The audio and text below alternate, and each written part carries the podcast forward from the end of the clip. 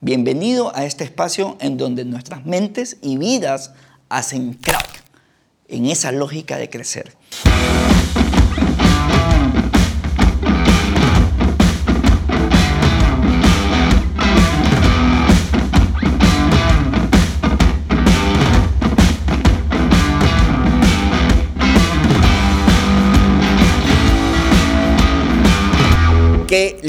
Conversación la que acabo de tener con Eduardo.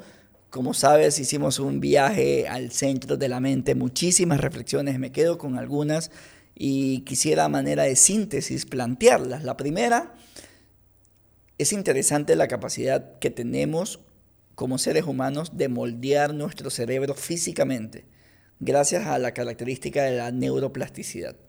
Me encanta pensar que nuestro cerebro puede cambiar en función de lo que pensamos.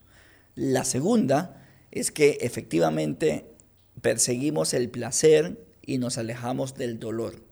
Cuando entendemos eso, podemos mejorar nuestra forma como nos comunicamos. Y la tercera, quizás la más importante de todas. Unos hablan de preparar el cuerpo, otros hablan de preparar la mente, y puede ser que quizás el núcleo de todo esto está en la preparación de nuestro espíritu. Llegamos, gracias, gracias loco por, por darte este tiempo para venir a conversar y queremos hablar, y hablo en plural porque cuando estábamos haciendo la previa, de aquí invitamos, aquí invitamos, y alguien dijo, ¿sabes qué? Hablemos de la mente. y cuando alguien dijo, hablemos de la mente, dije, este man es. Y de ahí, bueno, afortunadamente ya estás de vuelta en el país y gracias, gracias por el tiempo que, que te has dado por acá. No, Millán, gracias a ti. Siempre el, el, verte para mí es un honor y totalmente un gusto, eres mi amigo. Gracias, Eduardo.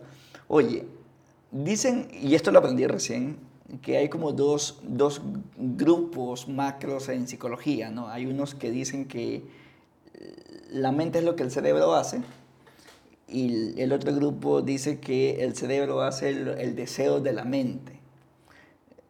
¿Por cuál te inclinas? Por lo segundo. ¿Ya? Porque eh, a la larga eh, la mente eh, colecciona ciertos aprendizajes de la vida. Ya. Y por el otro lado el cerebro tiene unos principios que hay que conocerlos para poderlos dominar. Ya. Entonces la, la conjunción de ambos es al final lo que tú eres. Ya.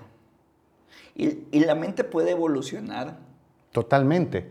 Eh, tanto el cerebro como la mente, Ya. la mente cambia y el cerebro tiene plasticidad. Es decir, lo que hoy conocemos como una materia, mañana o más tarde es de alguna forma diferente. Entonces, Claro. nos- eso nos permite hacer seres humanos con una transformación día a día. El alimento que nosotros ingresemos a la mente realmente va a dar el resultado de la calidad de pensamientos y del funcionamiento del mismo cerebro. Es decir, nos estamos alimentando. Esto es un círculo que definitivamente hay que hacerlo funcionar. Es una rueda que no puede parar y que la una transforma la otra. Qué loco es. Hoy, hoy eres un experto y uno de los principales referentes en estos temas de neuromarketing y el marketing básicamente como una aplicación. Yo me atrevería a pensar que eres uno de los principales referentes en la parte del neuro, digamos. ¿Cómo fue ese camino? ¿Siempre, siempre te interesó? ¿En algún momento resolviste formarte en esa línea? ¿Cómo, cómo, cómo es el inicio de, de este experto en neuromarketing? Quisiera decirte que sí, que todo lo planifiqué y que todo fue organizado, pero la verdad es que yo sí creo que eh, en, en la vida hay ciertos accidentes o ciertas cositas que van pasando que al final cuando todas las unes es que eh, termina siendo un- el resultado que buscas, pero no lo planificaste así. Yo creo que la vida es como, como manejar de noche. En la medida en que estás en movimiento se va alumbrando los próximos metros adicionales que vas viendo, ¿no? hasta que llegaste a una meta o la pasaste. Para responder un poco tu pregunta, Millán, eh, yo hace 20 años, después de haber sido observador de la OEA durante 5, donde me enseñaron a investigar, dije voy a hablar, abrir mi consultora. En medio de eso empiezo a investigar, porque para ser estratega tú tienes que tener una base. ¿Cuál es la diferencia entre la imaginación y la creatividad? La imaginación no está basada en nada, la creatividad está basada en información. Entonces, para ser creativo, para poder comunicar, tenías que tener estrategias sólidas y esa solidez te la da la investigación. Cuando fuimos a entender lo que la gente piensa y lo que la gente siente, me di cuenta que la gente mentía mucho. Y no solo mentía mucho, sino que las cosas que una cosa hace y otra cosa es la que, la que dice. Entonces, en medio de ese proceso, que yo que tenía que traer las respuestas a los clientes, decía, ¿qué, es lo que está pasando? O, no sé investigar, o la gente es muy mentirosa. A la larga me di cuenta que había una tercera opción. ¿Cuál? Y la tercera opción es de que la gente no siempre dice lo, lo, que, lo que piensa porque no todo lo que piensa lo sabe. Porque hay una caja negra llamada inconsciente que de alguna forma provoca mucho de las cosas que hacemos y no las podemos verbalizar. Y no las podemos verbalizar porque el habla es un proceso dominado por el córtex, que es la parte racional. Entonces, ¿cómo te puedo pedir a ti que me respondas algo inconsciente cuando definitivamente... Con la conciencia. Con la conciencia. Entonces, ahí había un conflicto.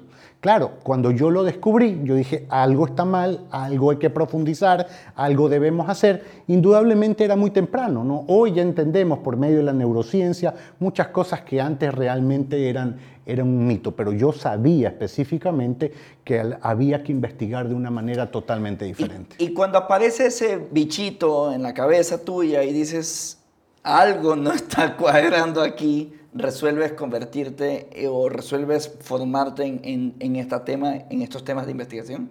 Eh, más bien opté por estudiar más la parte inconsciente. Desde lo que había hace 20 años. Entonces empecé a estudiar neurolingüística, empecé a estudiar grafología, empecé a estudiar técnicas proyectivas, porque sabía que tenía que tener técnicas para levantar una información eh, eh, que, no, que, no, estaba exactamente en el habla. Me hice perito eh, grafólogo, poligrafista profesional, hasta que ya viene la neurociencia. Y entonces esta neurociencia entra en el mundo del marketing y sacan unos equipos y, bueno, para mí fue mucho más fácil el, el, hacerlo, el, el, entrar en ese mundo, porque a la larga esa onda ya estaba. ¿no? Y, y, después de 20 años, ¿cuáles crees que son los principales aprendizajes que vas obteniendo? Bueno, el, el principal, eh, indudablemente, es uno que es hasta básico. Eh, a las personas no hay que verlas como consumidores o como votantes, si fuera el caso del marketing político. Hay que verlas como seres humanos. Es ahí en ese entendimiento, porque nadie nace siendo un, ente votante, o nadie nace siendo un consumidor, donde realmente está la clave. Porque a la larga, el votante y el consumidor son una proyección de lo que es el ser humano en sí. Entonces, si tú quieres realmente llegar a profundidad, tienes que sacar esa capa de la cebolla y no estar preguntando y, qué es lo que hace el consumidor, eh, cómo lo hace y observando solamente lo exterior. Tienes que saber qué es lo que está motivando eso. Y a la larga, eso es realmente lo poderoso, porque ahí están los insights que tú necesitas para poder detonar justamente un call to action, una acción que es la que tú quieres provocar. Y cuando, es interesante lo que planteas, cuando dices, empecemos a observar al ser humano y no al consumidor. Por último, será un ser humano que consume, digamos. Solo que cómo, cómo un investigador o ¿Cómo un investigador observa a un ser humano? Bueno, eh, primeramente hay aquí eh, básicamente parten muchas cosas. Esto hay que deconstruirlo. Hay las creencias de las personas que hacen que tú te comportes como te comportes y hay unos principios cerebrales. Por ejemplo, principios que tú tienes que conocer. El, cerebro se acerca al placer, se aleja del dolor y busca la comodidad. Entonces, si uno quiere realmente atraer a un ser humano que es un comprador, tú tienes que entender que vas a ir por el lado del placer o vas a ir por el lado de la comodidad. Pero no todos los productos necesariamente tienen que ir por ahí. Si yo vendo una hamburguesa, te estoy vendiendo placer. Y por ende, lo que tiene que hacer la agencia es hacer la hamburguesa más deliciosa posible, con la carne más grande y jugosa, para de alguna manera llamarme eh, o impactar. Llamarme atención. exactamente, y conectar. Ahora, hay otros productos y servicios que su misión no es acercarte al placer, es alejarte del dolor, un seguro de vida, algo que tiene que ver con médico. Nadie, nadie amanece un día diciendo, hoy es un gran día para ir al médico y estoy contento. No, siempre es un tema de, de diferente. Entonces hay que entender el rol Porque a la larga, cuando uno entiende eso, sabe cuál es la dirección que tiene que llevar la comunicación en sí. Porque no es lo mismo diseñar una comunicación alineada al placer, otra que te aleje el dolor o que te lleve a la comodidad. Estoy pensándolo, estoy pensándolo en términos políticos, ¿no? Entonces, resulta ser que pueden haber candidatos que lo que te están comunicando es a través del placer, ¿no? En esta línea nos pasará esto que es una mejora para todos.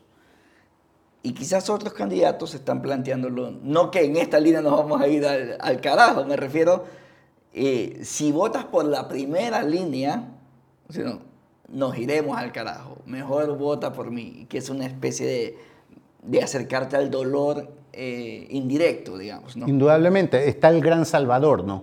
¿Quién es el que te salva? Alguien que te saca de una situación eh, compleja, dolorosa. Entonces mira tú que eh, ahorita lo, decodificas muy bien. Eso es lo que pasa realmente en la, vida real. Eh, luego de eso viene una segunda parte importante, que es el tema de, cuál es el personaje que está interviniendo dentro de toda esta, dentro de esta historia. Ah, no es únicamente la campaña. No, no, la, campaña es algo que es básicamente el contexto en sí. Lo que hay que entender es quién es ese personaje dentro de ese contexto. Cuando tú me preguntas, por ejemplo, eh, Eduardo, ir con smoking eh, está bien o mal, yo te pregunto, depende. Porque si vas a la playa, está, por más de que seas elegante, es totalmente incorrecto.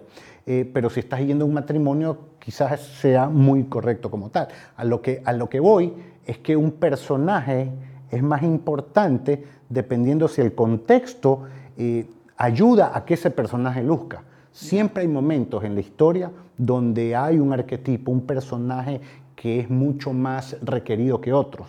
Ya. ¿Okay? Entonces, eso es importante destacarlo. Y hay perfiles, hay perfiles eh, en términos geográficos, me refiero, ¿cómo podría ser desde la parte de neurociencia el comportamiento, por ejemplo, de un ecuatoriano?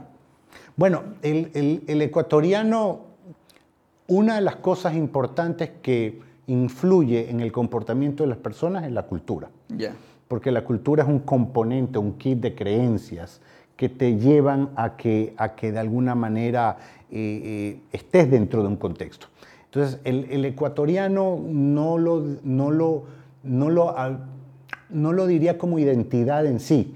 Yo sí dividiría al ecuatoriano dependiendo de la región donde está. Y ahí sí hay unas diferencias eh, enormes en la personalidad, en la forma de comunicarse, en el comportamiento mismo. ¿no? Eh, sierra y costa son totalmente diferentes. ¿Y el mismo producto debería ser comunicado diferente? Por supuesto que sí. ¿Y por qué no lo hacemos? Eh, bueno, este, porque eh, cuando tú haces una campaña tienes dos posibilidades. La, la primera es destacar algo que es notorio y que tienes y que quizás es lo único que tienes, ¿ok? O la otra es que tienes muchas bondades y no sabes cuál escoger para destacar. Y yo creo que Ecuador es lo segundo. Tiene en su marca país, tiene muchas cosas por ser destacadas, pero aún no hemos entendido cuál es la que debe ser destacada para poder brillar en el extranjero, porque no es al ecuatoriano el que tienes que, impresionar. que impresionar, es al extranjero para que venga sí. acá. Estoy pensando, estoy pensando, yo soy una empresa que contrata una agencia para vender mi marca de yogurt en el Ecuador. Entonces tú dices, ok, hay perfiles, digamos, en términos macro, más segmentados, digamos, por regiones. Entonces mi campaña de la costa de mi yogurt debe ser diferente al de la sierra. Solo que en el día a día el comercial es el mismo. Entonces, allí hay una ineficiencia, ¿es un problema de recursos o es un problema de desconocimiento? Yo creo que de desconocimiento, de ver al, mercado como una masa. Eh, mira tú que las empresas top que destacan en, Guayaquil, quizás en Quito, no tienen la misma la misma pegada. y los que son fuertes en Quito no tienen el mismo impacto en las Guayaquil. Entonces aquí te estoy mostrando indudablemente que existe ese problema. No y pasa también en los políticos. Pasa en los políticos y también pasa en el servicio al cliente. Los protocolos no pueden ser los mismos. Si tú hablas de un protocolo, por ejemplo, para, atender, para que se sienta bien un, un quiteño, tú lo que tienes que tener es una persona, pero con una distancia enorme porque no les gusta que sean invasivos. ¿Qué tan enorme? Eh, eh, enorme estamos hablando de varios metros. ¿Por qué? Porque la persona en Quito va un poco más informada y más racional de lo que quiere comprar. Entonces, si va más informada, necesita menos guianza. Eh, lo que necesita es estar. ¿ok? Y para ciertas cosas puntuales necesitaría pues que es una ayuda externa. En cambio, eh, eh, dicen que los, y estoy totalmente de acuerdo, que los guayaquileños y que los costeños somos un poco más sanguíneos, somos más impulsivos, somos más rápidos inclusive a la, a la hora de comprar, somos menos planificados, no lo hacemos con mucho tiempo de anticipación. ¿okay? Puede ser que existan personas, porque las generalidades no me gustan, pero en términos prácticos a la larga termina siendo así. Eh, y entonces llega al punto de venta y necesita atención inmediata, porque no tiene claro qué es lo que necesita. Sabe cuál es el, su deseo, sabe cuál es su necesidad, pero no necesariamente sabe el producto que de alguna forma va a satisfacer esa necesidad. Entonces, inmediatamente necesita una guianza. Por ende, el servicio al cliente en, en Costa debiera ser mucho más cercano. Fíjate tú que cuando tú como costeño vas aquí a una tienda de ropa que sea de, origen de sierra, lo más probable, es que te vas a sentir abandonado. En cambio, cuando una persona eh, eh, de sierra allá está en una, una, tienda con una filosofía costeña, siente que le están invadiendo su privacidad. Invadiendo su espacio. Qué loco, ¿no? ¿Cuándo, cuándo? Y sabes qué, yo creo que pasa lo mismo en los políticos. O sea, y, y me gusta hacer el símil si yo tuviera un meeting político, no es lo mismo, o sea, no debería decir lo mismo, al menos en forma más que en fondo, en la costa y en la sierra. Tú como consultor en estos temas, ¿los políticos hacen esos cambios? en algunos sí, algunos sí, muy pocos, pero sí lo hacen, más a nivel presidencial porque un político que quiere impactar en Sierra tiene que ser mucho más formal, eh, mucho más modulado, tiene que ser, eh, tener argumentos racionales también. Siempre la emoción supera la razón, pero hay que, hay que tener estos, estos argumentos. En cambio, en, Costa eh, puede ser mucho más emocional, puede ser mucho más espontáneo, que se note que lo que dijiste no está preparado y esas cosas van a impactar más, esas frases pegadoras que sabes que mañana o más tarde van, van a, llegar al, corazón de la gente. Son cosas diferentes, ¿no? ¿Cuándo, cuando, cuando mi deseo se convierte en necesidad? ¿Qué, ¿Qué ocurre en mi mente para que esto migre? Ok, ahí hay un gran mito sobre el tema de los marqueteros de alguna forma crean la necesidad. La necesidad no es creada por ningún marquetero, la necesidad es interna y existe como tal. Okay. El deseo, lo que sí creamos son deseos hacia ciertos productos que cubren esa necesidad. Por ejemplo, eh, antes de que existan las faldas, cuando las mujeres eh, de alguna manera eh, usaban pantalones, te aseguro que ya existía una necesidad latente en la mujer de decir, quiero estar más, más cómoda, quiero, quiero vivir quizás más fresca, etc. Hasta que alguien creó un producto que la gente deseara y que cubriera esa necesidad que ya estaba en ellas durante años. Entonces, la vida es eso, nosotros creamos productos que te generen un deseo en sí. Pero este, este deseo, eh, hay, que decir algo muy importante. Por eso es que las personas y muchos productos fracasan, porque fracasan pensando en que como yo ya cubro una necesidad y mi producto es bueno, entonces la gente tiene que comprarlo. Y están totalmente equivocados, porque una, un mundo como este, tan rápido, eh, un mundo eh, donde hay tanta oferta de productos, tanto ruido publicitario, tanta distracción y menos tiempo para tomar decisiones realmente pensadas, y tú al final terminas viendo un poco primero la forma antes que el fondo, el maquillaje antes que, la, verdad en sí. Por ende, uno sí tiene que preocuparse entre la forma y fondo, tiene que preocuparse específicamente en generar ese deseo, tanto como hacer un producto que cubra una necesidad. ¿Y qué piensas entonces de esta frase de Jobs que él decía, la gente no sabe qué es lo que quiere?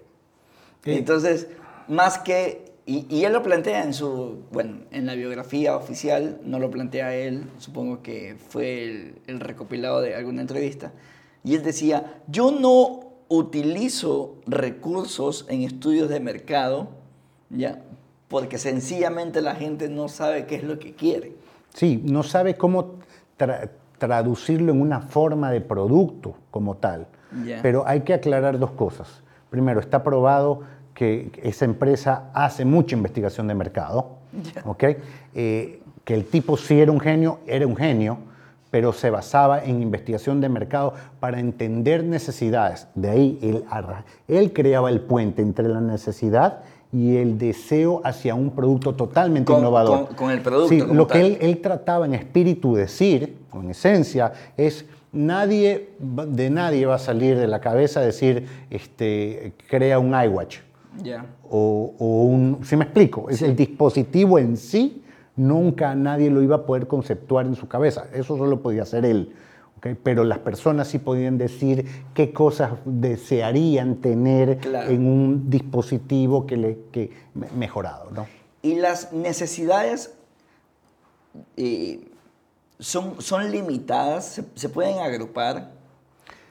A ver, las necesidades se pueden agrupar, pero la necesidad siempre es ilimitada. El cuerpo, si uno quiere y tú lo sabes mejor y tú ya has hablado de esto, eh, no hay mejor cosa que el, el, desafío más grande que el autocontrol.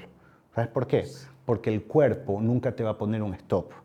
Siempre, siempre te va a, pedir más. Entonces es, es, uno el que tiene que aprender a, a autodisciplinarse y a dominar esto.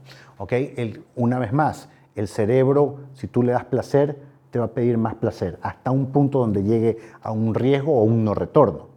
Por ende, eh, el, cerebro... ¿Quién, ¿Quién, pone el freno? El, freno lo, pone tu capacidad de voluntad. Y esa capacidad de voluntad, de voluntad que es una potencia como tal, eh, eh, tiene que ser ejercitada. Y es ejercitada por medio de sacrificios. ¿sí? Porque si tú no te sacrificas y solo haces lo que el cuerpo te pide, vas a ir por mal camino siempre vas a terminar en algún tipo de exceso. Y entonces es el sacrificio de no darte lo que quieres. No siempre, ¿no? Ya. No, no siempre, no estoy hablando de, de, torturarte, estoy hablando de que si tú quieres ejercitar tu voluntad, la única forma de ejercitarla es, es hacer que el cuerpo, no darle siempre lo que el cuerpo pide. Entonces uno puede empezar haciendo desde un ayuno, como diciendo, hoy no voy a ver los mensajes de mi celular porque me encantan mucho, pero hoy quiero tratar de, frenarme a mí mismo. Eso te da un poder enorme sobre los demás. Claro, es, un autocontrol y ya con eso marcas diferencia. El que se puede controlar a uno mismo puede controlar a los demás si es que te interesaría controlar a los demás. Indudablemente, pero yo sí creo que una persona en evolución siempre va a buscar el liderazgo. Yo creo que, que las, tres, las cuatro cosas que componen, siempre hablamos de la confianza, Millán, siempre. Todas las personas, no importa si eres un speaker, si eres un consultor, si eres un político, si eres alguien que está vendiendo un producto o servicio, eh, eso se basa en, en, confianza. ¿no? Entonces siempre te dicen crea confianza. ¿Cómo se crea la, la confianza? Para mí se crea, y sacándolo desde el punto de vista del inconsciente colectivo, se crea con cuatro factores. Primero, ser un buen ser humano, es decir, dar las señales correctas de que eres una persona de bien. Primera cosa. Segunda, liderazgo. O sea, no necesito un vecino o un hombre común igual que yo. Siempre necesitas admirar a alguien que está, aunque sea un poco, sin estar desconectado, estar un poquito eh, más arriba que uno. Es como un modelo a seguir. Una especie de modelo, indudablemente. El liderazgo atrae. Es por eso nos compramos libros a veces de personas que han hecho cosas en la vida, es porque nos atrae. A lo mejor no el tema, nos atrae cómo hizo esta persona para poder estar donde está. Eso es un tema de liderazgo. Así que hay una necesidad de, de, liderazgo por parte de toda persona que se quiera desarrollar en la vida. No es normal que uno quiera ser uno más en el montón. Tercera cosa importante, eh, eh, tener eh, la capacidad de cambio. ¿Qué significa esto? Si tú quieres ganarte la confianza de otro, tú tienes que de alguna manera expresar que tú sí puedes hacer ese cambio que quizás los demás no pueden hacerlo. Ya. Y si eso ocurre, entonces es espectacular porque la, la gente pone tus esperanzas en ti. Ahí es donde, donde se afianza tu liderazgo, llegando al cuarto punto, que es la autoridad. Porque cuando llegas a ser autoridad, llegas a ser referente, eh, eh, tú llegas a, un nivel donde lo que dices o haces casi no pasa por un filtro, porque ya eres autoridad. Entonces, al final, ¿en quién confías? Dime tú, ¿tú no confiarías en alguien que sea líder, lo percibas como bueno, que, pueda cambiar las cosas para bien y que aparte cuando hable, hable con autoridad? Eso es confianza. Y fíjate que, has contado, digamos, cuando estás en el último escalón en la escalera, ¿no? O sea, ok, listo, tienes estos cuatro elementos que los has venido desarrollando eh, aquí. Solo que siempre hay un primer escalón. Cuando en teoría, llamémosle, en teoría no hay ninguno de estos elementos. Lo único que tienes es confianza en ti. Ya, y se podría expresar eh, con pasión. O sea, yo creo que las personas seguimos pasiones. O sea, cuando tú le preguntas a, a los inversionistas, principalmente ellos hablan mucho que se van por invertirle a la persona sobre el proyecto. Al final el proyecto sigue siendo un Excel bonito basado en una serie de premisas y hasta ahí llega. Solo que la persona, lo que me estás contando es, y me debes transmitir que aunque no lo tengas tan claro y está bien porque no vienes del futuro, estás decidido a intentarlo. Y esa decisión tiene que ver con el compromiso de querer hacerlo. Y ojalá salga bien, digamos. Entonces, mi, mi apuesta no va tanto al Excel, y te estoy hablando como inversionista, no, no va al Excel tuyo, va a la decisión que percibo en ti. O sea, me refiero, el primer escalón puede ser que la pasión sea lo que te permite subir al siguiente escalón. Sí, al, al, al primer escalón sí. Yo no me quedaría en la pasión. y, y, veo con, con, mucho peligro muchos libros de autoayuda que solo te hablan hasta, hasta la pasión. No es malo, eh, es bueno, pero como un inicio, no como un final. Claro. ¿Por qué? Porque la pasión es una emoción y las emociones son fluctuantes. Entonces, tú si te vas a basar en la, vida y lo que haces solamente en, la, pasión. vas a tener unos altibajos terribles. Lo que uno debe de buscar para superarse son dos cosas más. La segunda es un para qué. Y ese para qué las da las causas esas causas, de ese significado de, yo persigo esto, yo quiero enseñar esto, yo quiero dejar esta huella, yo llevo esta bandera de lucha, eh, claro. Ese llena, para qué hacia el futuro, ¿no? Te llena de pasión, pero llena de significado tu vida también. Entonces tú tienes mayores probabilidades de aguantar todos los sacrificios que van a venir hasta que llegues a esa cumbre como tú has llegado. Hay un para qué profundo. Y adicionalmente a eso tienes que meterle la disciplina. ¿Por qué? Porque cuando la pasión no está muerta, cuando el para qué no te responde un significado profundo, es la disciplina la que te hace avanzar, es la que te sostiene cuando las otras dos están muertas. ¿Y la disciplina tiene un, ocupa un espacio físico en el cerebro?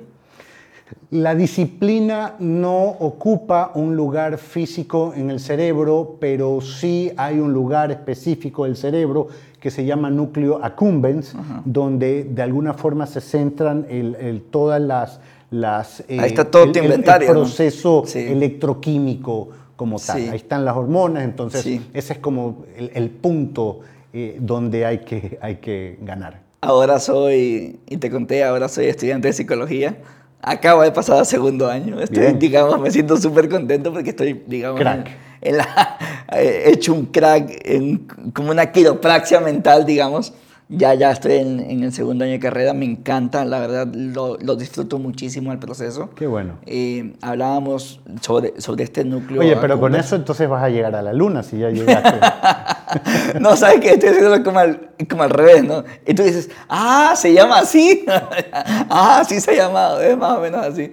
Y, y, y me parecía súper interesante que el, el, el núcleo accumbens funciona como los, que te da en realidad paz mental, y, y, me permito explicarlo un poco, un poco más en detalle, es cuando tú agarras una posición y dices, ok, le caigo mal a este man, ¿ya?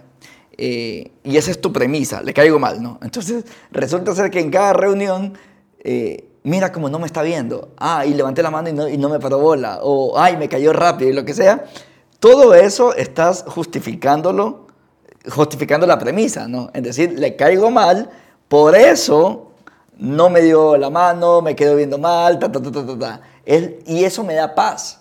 Me re- paz en el sentido, yo dije que le caigo mal y me está demostrando con sus actos que le caigo mal. Por lo tanto, estoy en la razón. Y por lo tanto, estoy en paz. Eh, eh, eh, Indudablemente, porque la paz es justamente la antítesis de la, de la incertidumbre. Ajá. Y al ser humano no le gusta vivir eh, con incertidumbre. Claro, Mira tú sin que certeza, ¿no? una, una de las palabras que uno no debería utilizar ni una campaña publicitaria y peor política, y lo han hecho en política mucho, es la palabra cambio. Eh, eh, vámonos por el cambio, hagamos un cambio. La gente puede querer cambiar en su mente, pero esa palabra no la puedes utilizar porque solo el 8% de la gente está preparada y se deja seducir por esa palabra. El otro 92 dices, me vas a incomodar y me da miedo. Que son los dos obstáculos en la conducta humana que pueden eh, frenarte cuando estás preparado para poder llegar a una meta, son los dos obstáculos que pueden frenarte a que no llegues a esa meta aún estés preparado. Y cuando dicen, nos encanta el cambio, lo que no nos gusta es que nos cambien. Indudablemente, nos vamos a desacomodar. Vuelvo y te repito, no hay paz, hay incertidumbre. Hay incertidumbre, vamos al claro. otro lado. Interesantísimo eso. Interesantísimo. Oye, en, en este viaje al centro de la mente, como es el nombre de, tu, de, de una de tus conferencias, ¿cuándo sentiste que tu vida hizo crack? ¿Cuándo sentiste que, que esto que pudo haber sido desconocido realmente era fascinante? Y con esto podrías sumar al conocimiento colectivo de las personas quienes te escuchamos. Bueno, yo creo que cuando no tiene nada que ver con lo que estudié, yo creo que lo que estudié era información, era conocimiento, siempre fui curioso, investigador, por eso tengo dos investigadoras, pero yo creo que mi, mi vida profesional hizo, hizo un crack, como tú lo mencionas, es cuando mi vida personal hizo un crack. Ya, ¿qué pasó? Y esto tiene que ver más con un tema espiritual. Eh, me, me metí un poco más a, a entender esa de, siempre hablamos de que el ser humano eh, de alguna forma es integral, ¿no? Ajá. Mente, cuerpo, espíritu, pero le- muchos le meten mucha fuerza al- al- a la mente y está bien, otros al cuerpo y está perfectamente bien. La pregunta es, ¿y al espíritu qué? Cuando hice eso, cuando pasé por, por ese proceso como tal, indudablemente el único fin que yo persigo con todo lo que hago es hacer el bien. Y en ese momento el tema dinero, el tema fama, el tema buscar lo que normalmente es El modelo. seductor para, para el mundo, y no digo que esté mal, pero me, me pasó a un tercer plano inclusive, Wow. ni siquiera segundo. Eh, y, y busco hacer el bien, busco aportar, busco colaborar. Y creo que en esa generosidad eh, eh, propia de alguien que empieza a preocuparse más por el ser humano, por, la sociedad. Yo asesoro políticos no porque me encante el asesoramiento político, que de hecho me fascina. Yo asesoro políticos porque tengo la esperanza de que exista alguien que haga muchas cosas buenas por los demás, por mí también, por mi familia, por mis hijos, indudablemente. Entonces yo creo que, que ahí el primer paso para realmente uno poder tener éxito profesional es tener primero éxito personal como tal. Y, y- y eso lo, lo vas a entender teniendo valores, eh, preocupándote del espíritu, eh, preocupándote por la familia. No hay éxito profesional que justifique un fracaso familiar. O sea, son cosas que yo creo que el ser humano debe de, de preocuparse. Y en la medida en que nos preocupemos, entonces tendremos un mejor mundo. ¿Cómo puede ser posible que, que escuches en Twitter que hay mucha gente que está contenta con la guerra porque el precio del barril ha aumentado? Entonces tú dices, hay un desorden eh, de, de- de pensamiento. O, o en conciencia, ¿no? Totalmente. O en conciencia, simplemente no, no, no somos capaces de, de ver hacia adentro y, y quizás hacernos caso de eh, hacernos cargos de uno mismo. Es, es, es interesante, es complicado, ¿no? Entender eso. Y creo que es mucho más fácil pensar hacia afuera. Entonces, apoderarte de cualquier tema causa básicamente repetirlo para evitar quizás hacerme caso de mí mismo, hacerme cargo de mí mismo. Es, es, es complicado por allí. Oye, la mente, dices al principio que puede cambiar por esta neuroplasticidad, que efectivamente eh, podemos convertirnos en quienes nos gustaría ser al final del día. Y ese cambio también podría ser hacia, hacia una mejora o, o no. Entonces la pregunta que te tengo es, ¿hay alguna forma de mejorar mi cerebro? Como una especie de ejercitar mi cerebro. Sí, claro, hay formas de ejercitar el cerebro, pero yo creo que eh, antes que ejercitar el cerebro, que normalmente ahí no es donde está el problema. Ya. Porque de hecho el cerebro es más subutilizado de, lo normal. Entonces, eh, eh, a, la larga, el, el, problema realmente radica es en la calidad de pensamientos que tiene uno. Que están en la mente. Que están en la mente, porque a la larga nosotros este, hacemos lo que hacemos y, y no hacemos lo que no hacemos básicamente por tres factores. La primera es qué es lo que es felicidad para mí. El segundo es que tú persigues o sueños o persigues el salir de dolores. ¿ok? Curas a tus dolores internos. Y tú empiezas haciendo cosas. Desde la misma profesión que escoges, a veces una persona está huyendo de un dolor por algo que ocurrió con, su familia, con sus padres, etc. Entonces, eh, uno debe de entender qué es lo que, cuál es la fuente que motiva que uno haga las cosas. ¿Cuáles son los sueños? Un banco de, ideas de cuáles son tus sueños que estás persiguiendo, cuáles son tus dolores. Los sueños para dimensionarlos o enfocarlos o darle mejor forma. Los dolores porque tienes que sanarlos, porque muchas cosas que hacemos y que son equivocadas son productos de heridas. Y eso hay que sanar con cualquier herida. Miran, tú has tú has hecho cosas, proezas que otras personas no han podido lograr. ¿Tú crees que lo hubieses podido hacer si hubieras estado herido, si hubieras estado quebrado, si hubieras estado en una mala condición? No. No, seguramente. Indudablemente para hacer lo que tú hiciste, tuviste que dar el mil por ciento y entrenando en el mil por ciento, cuando estuviste en, en esos grandes desafíos, te aseguro que, tuviste mucho más desafíos y que tuviste que romper otros límites que jamás habías roto anteriormente. Bueno, la vida es eso. ¿Y cómo puedes romper tus límites si aún estás cargando el peso del dolor porque no te has atrevido a sanar? Claro, es una mochila más pesada y, y, a veces innecesaria. ¿no? Exacto. ¿Hubieras podido lograr lo mismo que has logrado pesando el doble? Quizás no. Pensaría que no, claro. Indudable. Pensaría que no. Qué interesante este viaje. ¿ah? Es súper interesante. Me encantó el título cuando lo vi la primera vez. Viaje al interior de la mente. Al centro de la mente. Al centro de la mente. Porque te quedas pensando y dices, claro, ¿qué habrá adentro? Y hoy que te escucho, lo que hay adentro es lo que uno ha definido pensar.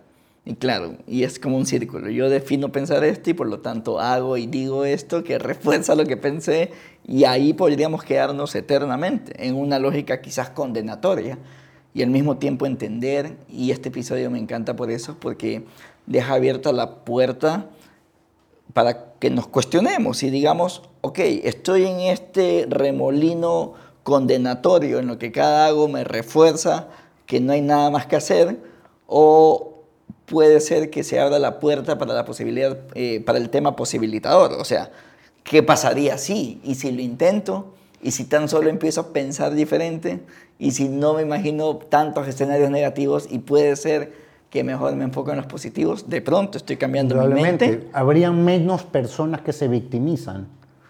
Seguramente. Yo creo que la, victimización es uno de los males de, de, nuestra sociedad.